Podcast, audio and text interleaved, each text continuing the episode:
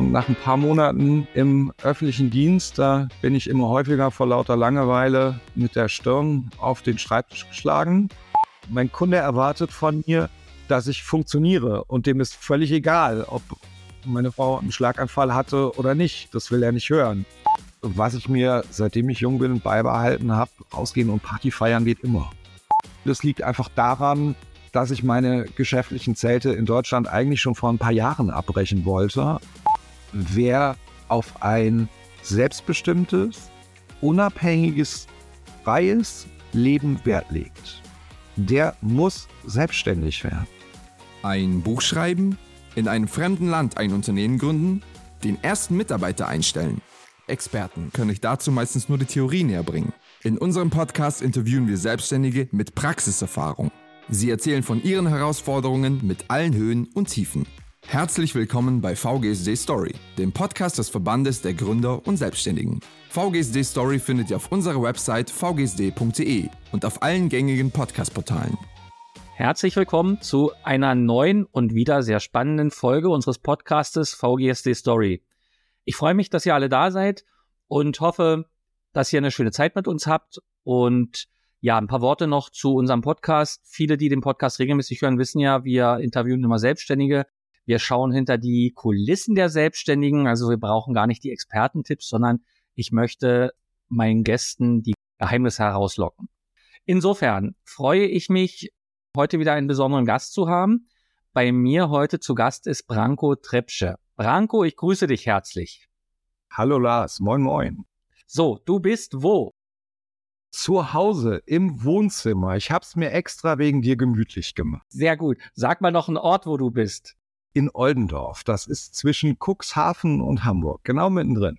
Okay, gut. Ich bin ein bisschen irritiert, weil ich frage mich, ich habe, also ich recherchiere ja mal so ein bisschen, weil ich möchte ja gerne wissen, äh, mit wem rede ich da eigentlich, was weiß ich, was weiß ich nicht.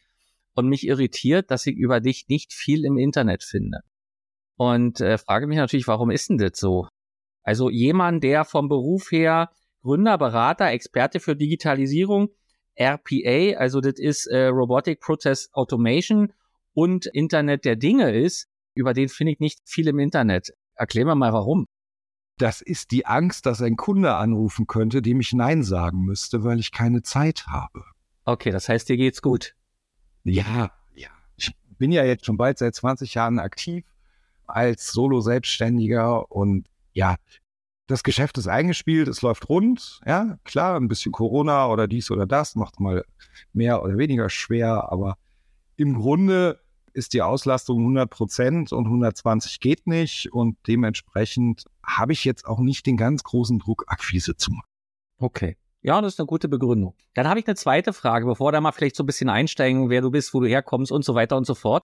Wenn man also im Internet sucht, dann findet man, dass du KSQ Eventus Inhaber einer Firma bist. Auch darüber findet man nichts. Dann wollte ich clever sein und hab mal eingegeben, was bedeutet denn KSQ?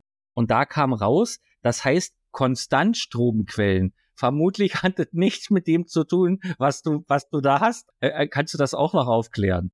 Ja, der Name steht für Kunden, Service, Qualität, Erfolg. Siehst du, so ist das mit den Abkürzungen. Alles klar. Also, ich möchte natürlich ein bisschen was über dich wissen. Du bist jetzt schon ewig selbstständig, hast du gesagt. Wie bist du denn dahin gekommen, wo du heute bist? Das heißt also, war das schon immer dein Berufswunsch, dich mit diesen Themen zu beschäftigen, die du heute machst? Also Digitalisierung, Internet. Äh, ich weiß, dass du dich auch viel mit der künstlichen Intelligenz beschäftigst. Da kommen wir vielleicht nachher nochmal drauf. Aber war, was war dein Wunsch in der Schule? Wie bist du äh, zu deinem Beruf gekommen, den du heute machst? Naja, aus der Schule wollte ich eigentlich noch raus. Und was mich schon immer so ein bisschen interessiert hat, äh, war die Juristerei und Geschichte. Du merkst, das hat gar nichts mit dem zu tun, was ich heute tue. Dann äh, habe ich die Beamtenlaufbahn eingeschlagen, habe da auch erfolgreich meine Ausbildung abgeschlossen und nach ein paar Monaten im öffentlichen Dienst, da bin ich immer häufiger vor lauter Langeweile mit der Stirn auf den Schreibtisch geschlagen und dann musste ich da ganz dringend raus. Und ähm, ja, dann habe ich verschiedenste Sachen probiert. Äh, ich habe schon auch, auch immer gern mit Computern gearbeitet, obwohl das gar nicht so sehr mein Favorite war. Und ähm, bis ich dann sozusagen zum Studium gekommen bin, habe ich unterschiedlichste Dinge gemacht. Ich habe im Telesales gearbeitet, im Kundensupport. Ich habe gekellnert, ich habe Webseiten programmiert, ich habe in der Druckvorstufe gearbeitet, ich habe Mediaplanung gemacht. Also die wirklich unterschiedlichsten und irresten Dinge. Und irgendwann mal, ja, kam der Tag der Tage, da wollte mich die Bundeswehr noch haben. Dann bin ich da mal hin und dann kam ich von der Bundeswehr wieder und wusste gar nicht so recht, was ich tun sollte. Ich hatte also wirklich keinen Schimmer, null Idee. Und da habe ich gedacht, okay, jetzt bist du während deiner Ausbildung oder wegen deiner Ausbildung früher von der Schule abgegangen, jetzt machst du erstmal dein Abi nach. Und das habe ich dann auch gemacht. Als ich das Abi fertig hatte, wusste ich immer noch nicht, was ich tun sollte. Und ähm, dann habe ich mir überlegt, okay, man könnte ja mal Wirtschaftswissenschaften studieren. Und das habe ich dann auch gemacht. Und um das Studium zu finanzieren, habe ich wieder ganz viele unterschiedliche Jobs gemacht. Ich war zum Beispiel Assistant Manager in einem Vier-Sterne-Hotel für ein Jahr. Ich habe ein Jahr für den Betriebsratsvorsitzenden der Bayer AG in Wuppertal gearbeitet. Ich habe als Assistent für die Ver Vertriebsdirektion bei der Allianz gejobbt. Ähm, später habe ich äh, Logistik gemacht für damals noch die Bosch Telekom. Manchmal auch in der Fabrik gejobbt, äh, wenn, wenn dann zwischendrin mal wieder irgendwo ein Loch war und nachts irgendwelche Teile zusammengesteckt oder Maschinen entpackt. Und ähm, ja, dann, dann kam der Punkt, ähm, wo ich äh, ja wieder in das Thema Kundensupport so ein bisschen eingestiegen bin. Ich habe mal wieder einen Job gesucht, weil klar, im Studium ändern sich ja auch ständig die Bedingungen und die Anforderungen, die man hat. Und letzten Endes muss man dann natürlich auch schauen, dass man mal Zeit hat, wenn Seminare stattfinden, die einen interessieren, etc. Das war natürlich mit den Jobs, die man üblicherweise so hatte, nicht zwingend immer kompatibel. Also musste man eigentlich dauernd irgendwie kreativ sein und neue Jobs suchen. Und dann bin ich im Kundensupport gestartet und von dem Punkt an hat sich meine Karriere eigentlich erst so richtig entwickelt. Das fand ich gut, da habe ich mich reingearbeitet. Gegen Ende meines Studiums war ich äh, Teamleiter, dann Projektleiter. Äh, ja, und über den Weg, weil ich meine Teams sehr erfolgreich aufgebaut habe, kam dann irgendwann mal einer auf die Idee und sagte, hey, du könntest auch als Trainer und Coach funktionieren. Hast du nicht Lust, dich da weiterzubilden. Wir investieren für dich und wir bezahlen das auch. Ja, und da Wissen nicht schadet, haben wir gedacht, dann mache ich das mal. Okay. Und so bin ich die Themenfelder halt immer weiterentwickelt. Ähm, der Callcenter-Bereich ist ja schon hochtechnisch. Und ähm, ja, dann habe ich im Studium Operations Research gemacht. Und so waren dann, glaube ich, die ersten Schritte in Richtung Digitalisierung gelegt. Das, das war aber dann sozusagen entweder Nebenjobs oder also auf alle Fälle immer Anstellungen. Nee, nee, auch vorher habe ich schon sehr, sehr viel als Freiberufler gearbeitet, gerade diese Webdesign, ja. Mediaplanung, Telesales, etc. Das habe ich eigentlich schon immer ohne Netz und doppelten Boden gemacht. Ja. Während des Studiums wiederum, da waren natürlich viele Angestellten-Sachen dabei, ist ja auch logisch. Man musste damals nur 10 Prozent für die Rentenversicherung von seinem Bruttolohn abführen. Das ist natürlich ein Schnäppchen. Damit kann man mhm. sein Studium relativ geil finanzieren. Und da habe ich dann ähm, relativ viel Zeitarbeit. Ne? Also immer wieder in ein Unternehmen rein, raus. Aber das war ich durch meine Suche nach irgendeiner Aufgabe ja irgendwie auch schon gewohnt. Also hatte sich für mich nichts geändert, nur dass die Art der Abrechnung jetzt anders war. Vom Geldverdienen her war das aber immer attraktiv. Ähm, also ganz spannend eigentlich. Ja, okay. Dann hast du das gemacht. Und wenn du jetzt sagst, du bist 20 Jahre jetzt in Anführungsstrichen voll selbstständig oder mehr als 20 Jahre schon, was hat dich dann bewogen, denn doch nochmal irgendwie, äh, ich sag mal, deine volle Selbstständigkeit zu machen? Das hat sich im Grunde einfach entwickelt. Ja, also als ich sozusagen mich entschieden habe, ich sag mal, meine Karriere bei meinem Förderer zu beenden, habe ich nochmal kurz ein halbes Jahr als Angestellter gearbeitet. Und dann habe ich als Trainer und Coach die ersten Schritte als Selbstständiger gemacht. Und das hat von Anfang an super gut funktioniert. Und insofern bin ich auch erstmal dabei geblieben. Bis eines schönen Tages ich an einen Punkt gekommen bin, wo ich einfach müde war, stetig und ständig in einem Raum zu stehen und Leute zu trainieren und mich immer wieder mit denselben Fragestellungen letztlich auseinanderzusetzen. Ja, man macht dann viel Kommunikationstraining oder ich habe auch äh, viel im Bereich Ausbildung in Bezug auf unternehmensinterne Prozesse gearbeitet. Dann kaut man die Prozesse zum 500. Mal durch und irgendwann war mir das langweilig. Und der andere Punkt war, ähm, was, was auch noch mit dem Grund war, so blöd wie sich das anhört, ich bekam auch irgendwann tatsächlich Stimmprobleme. Ja, also dieses dauernde Reden, den ganzen Tag aktiv sein und die Stimme und immer unter Belastung zu haben, tat mir irgendwann nicht mehr gut und die Phasen, in denen ich heiser wurde und war, wurden auch immer größer. Ja, und auch mit Sprech- und Sprachtherapie war das nicht so richtig in den Griff zu bekommen und dann stiegen auch meine Ausfallzeiten eben dadurch und irgendwann habe ich dann gesagt, okay, jetzt musst du mal was anderes machen. Hast du das alles für dich allein entschieden oder hast du da Leute gehabt, die dir auch geholfen haben in deiner Entscheidungsfindung? Oder bist du so der Typ, der das Selfmade macht? Man berät sich natürlich mit seinen Freunden und vielleicht auch mal mit seinen Eltern, aber letzten Endes trifft man die Entscheidung ja doch allein. Ja. Ich muss mich ja mit der Entscheidung wohlfühlen. Insofern ist ja relativ egal, was andere denken. Ja, also gehen wir mal auf dieses Beamtendasein zurück. Äh, meine Eltern waren urfroh, dass ich die Beamtenlaufbahn eingeschlagen hatte. Ja, die Pension winkt.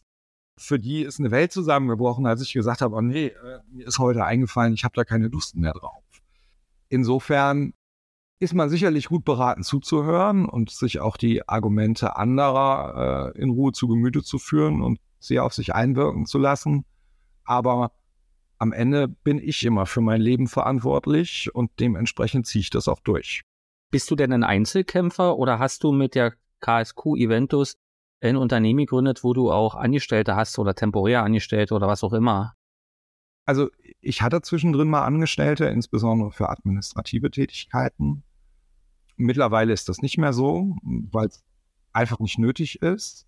Und ich bin auch ehrlich gesagt kein Freund von Angestellten. Ich habe im Rahmen meiner Callcenter-Karriere relevante Personalverantwortung gehabt, fachlich bis zu 250 Menschen, für die ich verantwortlich war. Und ich muss ganz ehrlich sagen, Personal hat mich immer genervt. Dauernd wollten die was. Und das waren jetzt nicht Sachen, die ich hoch erfreulich fand. Ja. Ja. Die im Zweifel wirklich wenig mit Arbeit zu tun hatten. Und bei mir ist es so, wenn ich mich auf Dinge fokussiere, dann ziehe ich die eben durch. Und mich interessiert rechts und links erstmal relativ wenig.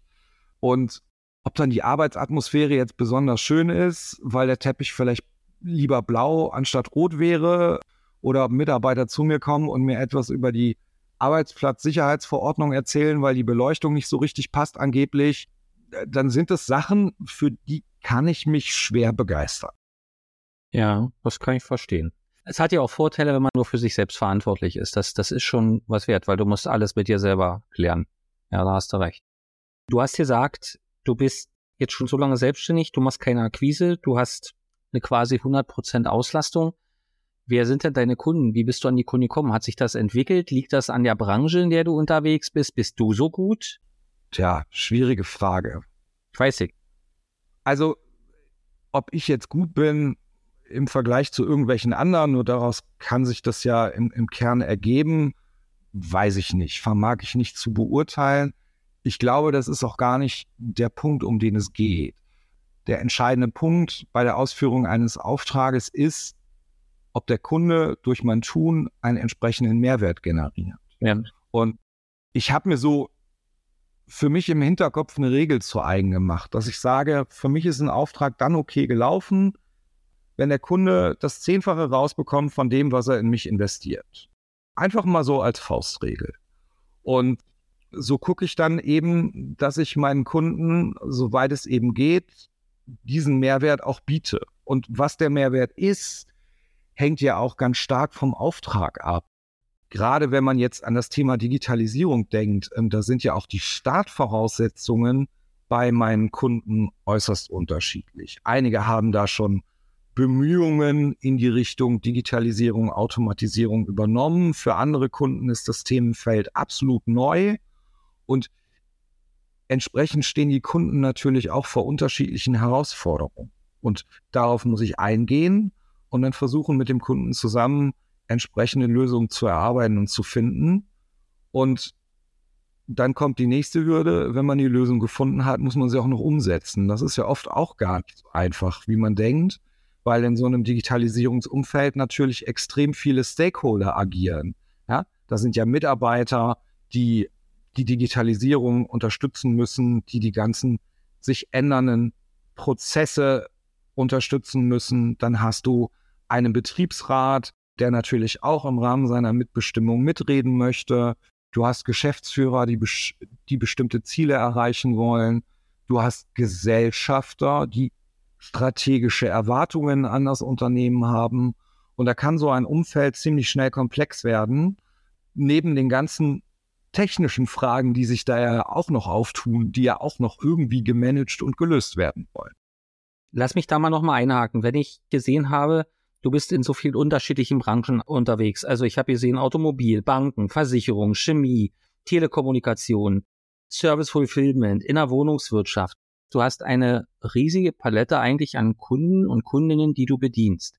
Wie muss ich mir denn oder wie müssen wir uns denn deine Arbeit vorstellen? Wie läuft so ein Arbeitstag bei dir ab?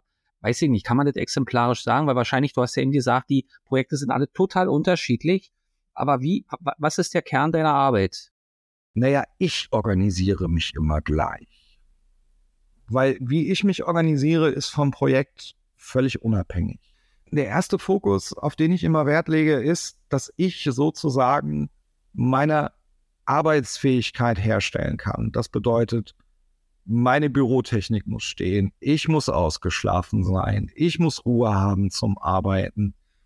Und wenn all das sichergestellt ist, dann ist eigentlich völlig egal, was im Projekt erstmal passiert. Weil klar ist, in jedem Projekt passieren unerwartete Dinge und die können in jeder Sekunde passieren. Und die Kunst im Projektmanagement ist halt eben auf diese unerwarteten Ereignisse in angemessener Art und Weise zu reagieren und Lösungen zu finden. Und dazu muss ich wach und fit sein. Ja, nicht mein Kunde und niemand anders sonst. Das kommt dann nur auf mich an. Hast du mal ein konkretes Beispiel, was du machst, was du gerade machst, was du für einen Auftrag abgewickelt hast? Vielleicht irgendeiner, der dir auch super viel Spaß gemacht hat? Ich kann mir das immer noch nicht vorstellen. Also, was ist deine konkrete Tätigkeit, die du machst im Unternehmen? Ja, auch das ist super unterschiedlich. Ne? Also, in der Regel läuft Digitalisierung in Form von Projekten ab. Ja, ähm, mhm. es gibt klar einen klar definierten Anfang und es gibt ein klar definiertes Ziel, was am Ende digitalisiert sein soll. Und im Best Case steht zum Anfang des Projektes auch schon fest, zumindest in groben Zügen, das Wie. Und was sind Projekte, die mir besonders viel Spaß gemacht haben? Mal so ein Beispiel. Stell dir so eine Wohnungsbaugesellschaft vor und die haben 150.000 Wohnungen. Und dann kannst du dir vorstellen, dann sind ganz schön viele Grünflächen um diese Wohnung. Und stell dir vor, jetzt ist ein Gewitter und dann schlägt der Blitz in einen Baum ein und von dem Baum fällt ein Ast runter und dieser Ast fällt auf einen Gehweg. Was passiert dann? Also klar ist sicherlich, irgendeiner muss diesen Ast da wegräumen. Ja. Aber wie? Ja, da ist also dann irgendein Mieter, der wahrscheinlich in irgendeinem Callcenter anruft und sagt, ja, ich bin ja Herr Meier, hier auf dem Gehweg liegt ein Ast. Ja, und dann wird der Mitarbeiter im Callcenter relativ wenig verstehen, weil er Fragen hat. Wo wohnen Sie denn? Welcher Baum denn? Vor dem Haus, hinterm Haus, rechts vom Haus, links vom Haus? Ne? Wie, wo ist denn die Position von dem Ast? Dann kommen andere Fragen dazu. Was ist denn das für ein Gehweg? mit welchem Gerät kann ich denn da überhaupt hinfahren? Wie groß ist der Ast und wie schwer? Und all diese Dinge und Informationen versuchst du so aufzuarbeiten und zu paketieren, dass daraus ein disponabler Auftrag wird. Und dann brauchst du hunderte von Datenpunkten, wo du dir strategisch überlegen musst, okay, wie komme ich an diese Datenpunkte ran? Und wenn ich sie dann habe, wie kann ich daraus sinnvoll für jemanden einen Auftrag erzeugen, so dass der Mitarbeiter weiß, okay, hier muss ich den Ast wegräumen. Und wenn der Mitarbeiter den Ast weggeräumt hat, dann ist der Auftrag ja noch nicht fertig. Dann muss das ja noch dokumentiert werden und es muss noch abgerechnet. Mhm. Und wenn wir all das haben, dann wollen wir zum Schluss vielleicht noch den Mieter, der angerufen hat, mit dem zusammen eine Befragung durchführen und herausfinden, ob er denn mit dem Service zufrieden war. Deine Aufgabe ist dann, diesen Prozess zu strukturieren und zu schauen, was kann ich davon, muss ich davon nicht mehr per Zettel machen, sondern zum Beispiel eine App oder eine Anwendung oder was auch immer. Genau, nur dass das noch viel komplexer wird bei einer Baugesellschaft. Weil bei der Grünfläche, nur um das nochmal auszuführen, habe ich ja nicht nur ein Astfeld runter, sondern ich habe auch Baum beschneiden, ich habe Rasenmähen, ich habe Winterdienst, ich habe Spielplatzpflege und so weiter. Ne? Ja, und wenn ja. du die Wohnung überträgst, dann hast du Wände, Türen, Fenster, Böden, Decken, Stromleitungen, Telekommunikationseinrichtungen, Heizung, Sanitär, etc. Ne? So. Und aus all diesen einzelnen Dingen, die da so erstmal lose irgendwie vor sich hin wabern, wo jedem mit gesundem Menschenverstand klar ist, naja, wenn es durchs Fenster zieht, dann muss es repariert werden. Da fängt die Kunst eigentlich erst an, weil ich zum Beispiel bei einer so Wohnung im Grunde genau wissen muss, okay, über welche Wohnung reden wir? Was ist da überhaupt für ein Fenster eingebaut? Wie stelle ich denn sicher, wenn das Fenster getauscht werden muss, dass der Bestellprozess sauber läuft? wie bekomme ich einen Mitarbeiter dahin, der fähig ist, das Fenster ein- und auszubauen und wann habe ich ein geeignetes Zeitfenster, das auch noch zu tun. Hm? Ja. Bist du denn auch der, der so eine Anwendung programmiert oder bist du wirklich der, also wie du sagst, Projektmanager, der das alles steuert, der sagt, es werden jetzt aus eurer IT-Abteilung werden Leute gebraucht, die diese Anwendung anpassen. Oder wir müssen eine App kaufen oder ein Programm oder irgendwie sowas. Meistens befinde ich mich in zwei Rollen. Die erste und wichtigste Rolle ist vielleicht, dass ich mir diesen ganzen Quatsch in Anführungsstrichen ausdenke. Also wie könnte das funktionieren? Mhm. Und es in eine digitale Welt zu übertragen, so dass daraus ein besseres, werthaltigeres Geschäftsmodell entsteht. Ja. Damit fängt es in der Regel an. Das ist sozusagen der Consulting-Anteil am und wenn man dann beim Kunden ist, dann hat der Kunde naturgemäß immer dasselbe Anlegen. Jetzt hast du mit mir zusammen dir das doch alles ausgedacht, lieber Branko. Dann können wir das doch jetzt auch zusammen machen, oder? Ja, sitzt du natürlich da, das? Na klar, deswegen war ich doch hier, ne? Also, das ist ja Umsatz, der einem zufliegt. Den lässt man ja nicht liegen, sondern den nimmt man dann gerne mit. Das heißt, du machst dann auch die technische Umsetzung teilweise. Ja, ich begleite sie im Sinne eines Projektmanagers. Ne? Okay, alles klar. Gut. Ich bin jetzt kein Techniker. Ich, ich kann natürlich, ich kann natürlich Programmcode lesen und ich verstehe auch IT-Architekturen und ähnliche Geschichten. Das sind Sachen, die musste ich mir aneignen. Aber wenn es dann um das konkrete Tun geht, also das Programmieren einer App oder das Aufbauen einer IT-Infrastruktur, dann gibt es dafür Spezialisten, die ich in meinem Projektteam habe, die diese Dinge dann auch umsetzen. Das können die zweifelsohne besser wie ich. Okay. Was ist das, was ist das Schönste an deinem Job? Die Abwechslung. Die Themen ändern sich stetig und ständig. In der Automobilindustrie ist was anderes zu arbeiten wie in der Wohnungswirtschaft und wie für eine Bank oder eine Versicherung oder ein Chemieunternehmen da bin ich ehrlicherweise auch sehr stolz drauf, dass ich keinen Branchenfokus habe. Viele sagen ja immer, ähm, naja, wenn du als Freelancer erfolgreich sein willst, dann musst du dich auf eine Branche fokussieren, dann musst du dich mit deinem, mit einem Thema ganz besonders gut auskennen und wenn du das machst, dann hast du die ewig erfolgreiche Karriere als Freelancer kreiert. Ähm, Kenn ich, ja. Das ist alles Quatsch. Nein, das ist mitnichten so. Und ich bin einer der Gegenbeweise für diese Theorie. Ganz im Gegenteil, meine Kunden profitieren überdurchschnittlich davon, dass ich ganz viel Erfahrung aus unterschiedlichsten Industrien habe. Denn jede Industrie hat auch eigene Best Practices. Und meistens ist es ganz schön, dass man neue innovative Ideen daraus entwickeln kann, dass man eben verschiedene Erfahrungen, die man gemacht hat, oder verschiedene Best Practices, die man kennt, miteinander verweben kann, zu einer neuen Idee, die dann den Kunden entscheidend nach vorne bringt. Ich stimme dir da hundertprozentig zu. Also ich merke das ja auch selber an mir, wenn man, also ich bin, habe mich ja nun erst mit fast 50 Jahren selbstständig gemacht und ich partizipiere in den Dingen, die ich tue, von all den Jobs, die ich gemacht habe, bevor ich mich selbstständig machte, inklusive meiner Coaching-Ausbildung und dem, was ich jetzt tue, nämlich ganz viele Branchenerfahrungen aus der Bankenwelt, aus der Unternehmensberaterwelt, aus der IT-Welt, also Technologiewelt. Und das kann man super gut verweben, weil, wie du sagst, man macht überall ganz unterschiedliche Erfahrungen und die Prozesse sind andere.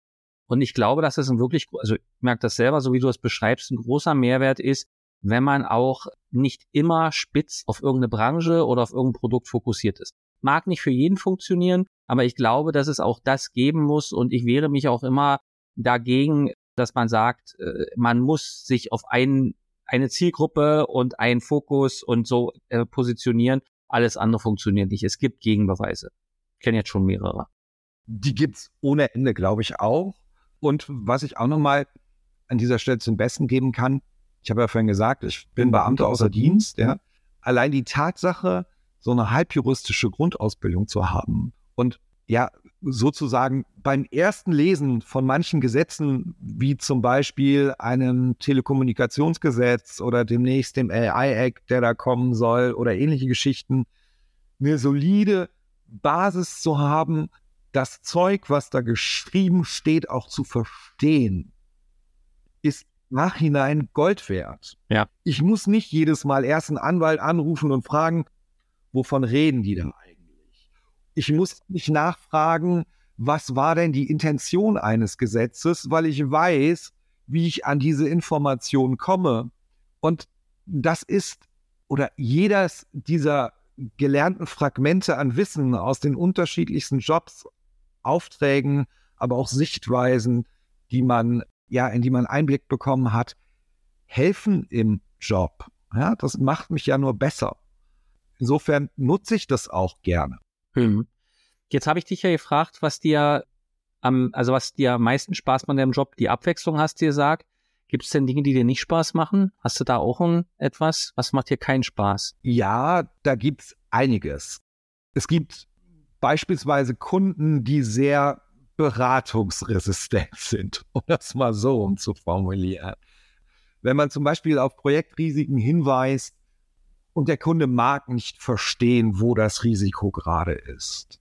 Das empfinde ich häufig als sehr anstrengend und führt auch manchmal beim Kunden zu Fehlentscheidungen. Das ist schwierig.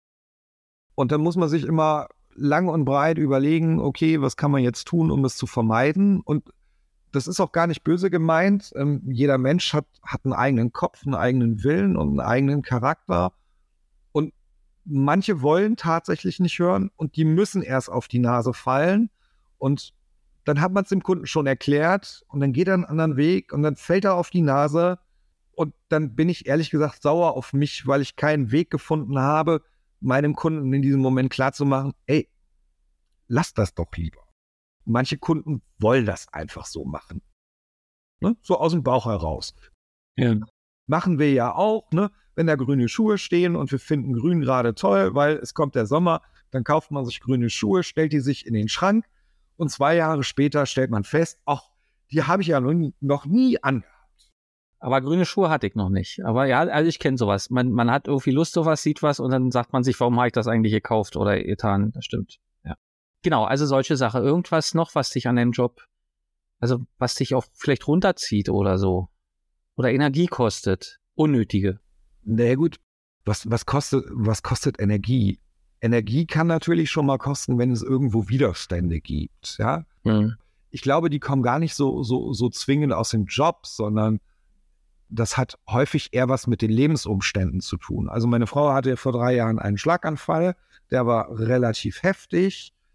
Das ist ein Punkt, wo ich sage, okay, das ist so gravierend, das kann mich runterziehen. Ne? Aber da war es eben an mir, meinen Alltag zu organisieren, ähm, mein Leben so umzustellen, dass ich trotzdem ganz normal arbeiten kann und alle Bedingungen unter einen Hut bekomme. Ja? Da geht es dann ja um meine mhm. Resilienz und nicht um die meines Kunden. Mein Kunde erwartet von mir, dass ich funktioniere und dem ist völlig egal, ob meine Frau einen Schlaganfall hatte oder nicht. Das will er nicht hören. Kann ich ihm auch nicht in einen Vertrag schreiben, um das mal ganz, ganz böse auf den Punkt zu bringen. Deswegen ist mir immer ganz wichtig, dass ich alles, was nerven könnte, ich sag mal, und, und negativ Einfluss auf meinen Job hat, das versuche ich eben auszumerzen und so zu verändern, dass meine Arbeitsfähigkeit hergestellt ist. Bei Dingen, die während des Jobs passieren, naja, ich mache das jetzt bei 20 Jahre, mich überrascht da jetzt auch nichts mehr. Also sei die Frage gestattet, was soll mich da jetzt noch nerven? Dass ein Kunde mal nicht mag, wie ich noch will, ja, okay, geschenkt. Das ist sein gutes Recht. Ja, das, das darf er so tun. Und meine Aufgabe ist dann eben, durch Beratung vielleicht oder durch Coaching in der Situation eine andere Entscheidung zu, zu erreichen. Und wenn mir das nicht gelingt, dann läuft der Kunde eben in die Richtung. Solange bis er fällt. Wo kriegst du denn deine Energie her? Also ich sag mal, dein Job ist ja jetzt dadurch, dass du ja auch also viel Erfahrung hast, aber trotzdem immer wieder unterschiedliche Kundenumfelder, unterschiedliche Aufträge. Wo holst du dir den Ausgleich zu deiner Tätigkeit her? Tja, was, was heißt Ausgleich? Also ich bin immer so gestrickt, dass mich, dass mich ziemlich viel interessiert. Also wühle ich natürlich auch, auch viel in Themen rum und lese viel. Ansonsten, wenn es denn geht, reise ich super gerne. Ich habe auch Tage, da chill ich einfach nur rum. Ja, außer vielleicht mal mittags was kochen. Das lässt sich nicht ganz vermeiden. Das sind Dinge, die muss ich tun, weil meine Frau es nicht mehr tun kann. Und dann ist es natürlich immer wieder schön, sich auch mit, mit Freunden auszutauschen. Ne? Einfach locker abhängen, ein bisschen quatschen. Und was immer geht, was ich mir, seitdem ich jung bin, beibehalten habe, rausgehen und Party feiern geht immer. Dann kommst du abends entspannt nach Hause mhm. und dann ist die Welt wieder gut. Jetzt hatten wir ja vorhin schon mal ganz kurz das Thema Digitalisierung und Internet der Dinge und alles, was da so passiert momentan, ist ja das ganze Thema ähm, ja, ChatGPT und alle Ableger, die es da so gibt, spielt ja eine sehr große Rolle momentan. Wie hat das Auswirkungen auf das, was du tust? Ist das für dich schon sehr spürbar, auch in deinem Kundenumfeld? Musst du dich darauf einstellen? Wie, wie ist das aktuell bei dir? Spüre ich das bei meinen Kunden? Aktuell ist die Antwort eher nein. Hat das Auswirkungen auf mich? Ja, das hoffe ich. Und zwar, weil es hoffentlich dazu führt, dass ich mein eigenes Geschäftsmodell nochmal ein bisschen transformieren kann. Es hat so ein bisschen damit zu tun, dass mein Fokus darauf liegt, in Zukunft etwas mehr Strategieberatung zu machen. Da ist das Thema KI vor dem Hintergrund meiner Erfahrung ein wunderbarer Opener. Warum will ich das tun? Das liegt einfach daran, dass ich meine geschäftlichen Zelte in Deutschland eigentlich schon vor ein paar Jahren abbrechen wollte. Dann kam leider Corona und der Schlaganfall meiner Frau und da war das so kurzfristig nicht mehr umsetzbar. Und jetzt drei Jahre später bewegt sich wieder alles in geregelten Bahnen und ich habe auch wieder Kraft, Energie, um mich dann eben auch um solche Themen zu kümmern und um eben diesen Gedanken vorwärts zu treiben. Und da spielt das Thema Strategieberatung für mich, also diese Fokussierung darauf, eine erhebliche Rolle, was dazu führt, dass ich dieses Umsetzen der Projekte deutlich zurückfahren möchte. Einfach um, ich sag mal, mehr Beinfreiheit zu haben und vom Kunden unabhängiger zu sein. Das ist einfach dann eine Notwendigkeit, wenn ich sage, okay, ich möchte Deutschland verlassen, dann brauche ich da mehr Unabhängigkeit, damit ich die notwendige Flexibilität habe. Du hast mir jetzt ein Stichwort geliefert, das hatte ich jetzt gar nicht auf dem Schirm, aber du hast gesagt, du, du willst oder wolltest Deutschland verlassen, du willst Deutschland verlassen. Warum? Wenn ich durch die Fußgängerzone gehe, ne, dann denke ich immer, boah, schönes Altersheim hier. Bist du in den letzten Jahren mal im Ausland gewesen und hast mal geschaut, wie viele junge Menschen es auf dieser Erde gibt? Ja? Also es ist ja, das ist ja unglaublich. Und der andere Punkt ist, wir sind bequem und ja, wir sind auch nicht weltoffen im eigentlichen Sinne. An meinem Vornamen ist es ja leicht zu erkennen. Ich habe Verwandte aus dem ehemaligen Jugoslawien. Und während es vielleicht vor 30, 40 Jahren noch so war, dass, dass die Leute gerne nach Deutschland kamen, hat sich das Bild völlig gedreht. Also die gehen lieber nach Kanada oder nach Schweden oder Norwegen oder Irland oder sonst wohin. Und auch wenn ich sonst im Ausland unterwegs bin und dann mit vielen jüngeren Menschen rede, die gut qualifiziert sind, dann fällt den Leuten vieles ein, was sie machen wollen würden, aber da sagt keiner, ich will nach Deutschland. Und was sind die Gründe dafür? Ähm, das sind dieselben Gründe, warum ich auch gerne hier weggehe. Ja, die, die Steuerquote und die Abgabenlast auf Arbeit ist mittlerweile viel zu hoch. Das geht auf gar keine Kuhhaut mehr. Dann hat man hier einen unendlichen Haufen an Bürokratie, der mittlerweile einfach nur noch nervig ist. Insbesondere deshalb, weil er im Jahr 2023 nicht digitalisiert ist. Gibt es einmal einen Zeitplan? Ich würde ganz gerne diesen Schritt Anfang 24 komplett abgeschlossen haben. Ob das dann klappt, ähm, aufgrund meines schwierigen Umfeldes, ähm, steht da noch in den Sternen. Aber ich arbeite dran. Das bedeutet aber, Branko, du, du arbeitest dann zu großen Teilen mit deinen Kunden noch digital oder bist du immer vor Ort in den einzelnen Firmen? Also dieses Thema vor Ort ist eins, das, das hat sich bei mir eigentlich schon vor, vor zehn Jahren erledigt. Hm. Okay.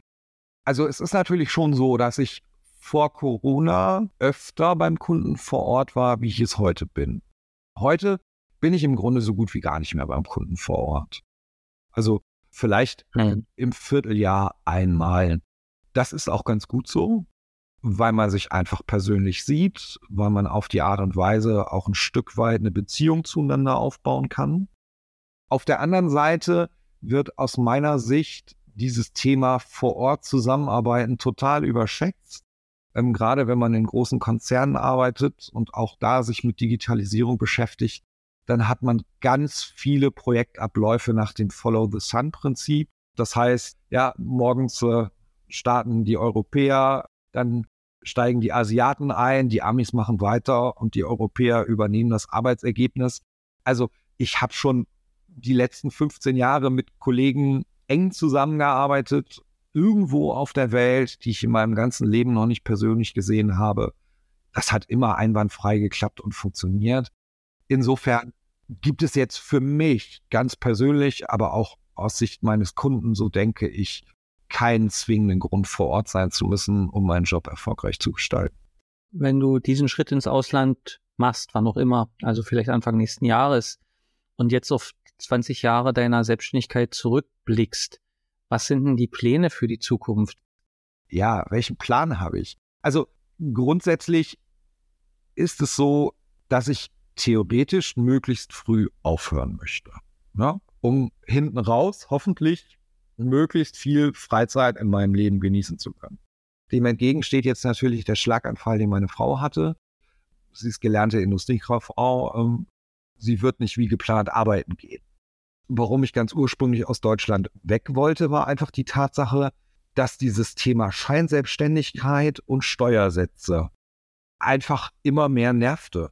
Und insofern ist das jetzt nur die konsequente Fortsetzung dessen, was mich irgendwann mal genervt hat und vielleicht auch am Ende eine große Hilfe für mich, weil das, was ich irgendwo anders an Steuern sparen kann, bestenfalls dem entspricht, was meine Frau nicht mehr verdienen wird. Und insofern ist es dann ein Stück weit vielleicht auch eine wirtschaftliche Notwendigkeit, um eben doch im ursprünglichen Zeitrahmen das angestrebte Ziel zu erreichen. Und so ergibt sich da so ein bisschen eine Kombination für mich daraus du sagst ja, du hast Leute trainiert oder so. Wenn du jetzt vor einer Gruppe, und damit will ich langsam noch zum Schluss kommen, wenn du jetzt vor einer Gruppe von jungen Leuten stehst, die vielleicht vor der Entscheidung stehen zu studieren oder wollen studieren oder studieren schon und in der Berufsfindung sind und Selbstständigkeit vielleicht ja auch eine Option ist, was würdest du denen raten? Auf was sollen sie achten für ihre Entscheidung? Der erste Satz wäre, mach dich selbstständig. Ja. Wer auf ein selbstbestimmtes, unabhängiges, freies Leben Wert legt, der muss selbstständig werden. Und das ist für mich auch die entscheidende Botschaft. Ähm, ich will frei, unabhängig und selbstständig sein. Und der entscheidende Punkt ist, dass man sich diese Freiheiten, die ich mir jetzt in 20 Jahren vielleicht aufgebaut habe, dass man die sich natürlich auch ein Stück weit verdienen muss. Und da ist es wie mit dem Geldanlegen, den Zins und den Zinseszins. Je früher du anfängst, desto mehr kommt da auch hinten raus. Denn eins ist ja auch klar, als Selbstständiger läuft nicht alles rund im Leben. man fliegt auch mal auf die Schnauze. Und das muss man ja auch aushalten können. Das muss ja. man auch aussitzen können. Und da muss man einen neuen Anlauf nehmen. Ich glaube, das ist ein guter Tipp, äh, sich früh damit zu beschäftigen und auch Lust zu kriegen. Und ich glaube auch, dass unsere Bildung, unsere Schule da nach wie vor wirklich versagt, Menschen auf Verantwortung und selbstständiges Denken und Handeln vorzubereiten. Ja. Da gebe ich dir absolut recht. Ich habe ja einen Teenager. Ähm, ich sehe, ich sehe, was in der Schule passiert. Nein, das ist nicht dazu geeignet, ihn zu einem selbstverantwortlichen äh, oder gar selbstbewussten Menschen äh, zu erziehen. Ja. Dafür sind wir ja beim VGSD auch dabei, diese Stimme zu erheben und auch äh, diese Sichtbarkeit zu hören und auch für die bessere Rahmenbedingungen zu kämpfen. Ich sage ganz herzlich Danke für die Zeit, die du geopfert hast, für deine Einblicke. Wir bleiben auf alle Fälle in Kontakt, weil ich glaube, das ist ein interessantes Thema, wie so eine Entwicklung geht, auch gerade wenn du wirklich ähm, deine Pläne umsetzen kannst und deinen Dienstsitz, deinen Wohnsitz ja veränderst. Da hören wir mal auf alle Fälle wieder rein. Ansonsten an unsere werten Zuhörerinnen und Zuhörer kann ich nur sagen, danke erstmal fürs Zuhören. Ihr findet uns hier auf allen Portalen, bewertet uns auch gerne. Wir können äh, Kommentare vertragen, gute wie auch kritische. Wenn ihr gute Themen, interessante Themen habt, kommt auf uns drauf zu. Ihr findet alle Informationen ja da bei uns auf der VGSC-Webseite. Und insofern würde ich die Folge für heute hier beschließen, Branko. Wünsche dir weiterhin eine gute Zeit. Alles Gute natürlich für dich und für deine Frau. Weiterhin viele, viele gute Geschäfte bleib bei guter Laune und ich freue mich auf ein Wiedersehen, wann und wo auch immer. Vielen Dank, Lars. Dir viel Erfolg mit dem Podcast und allen anderen viel Erfolg beim Selbstständigsein. Alles klar. Kommt weiter gut durch die Zeit. Das war's für heute. Macht's gut und tschüss. VGSD Story findet ihr auf unserer Website vgsd.de und auf allen gängigen Podcast-Portalen.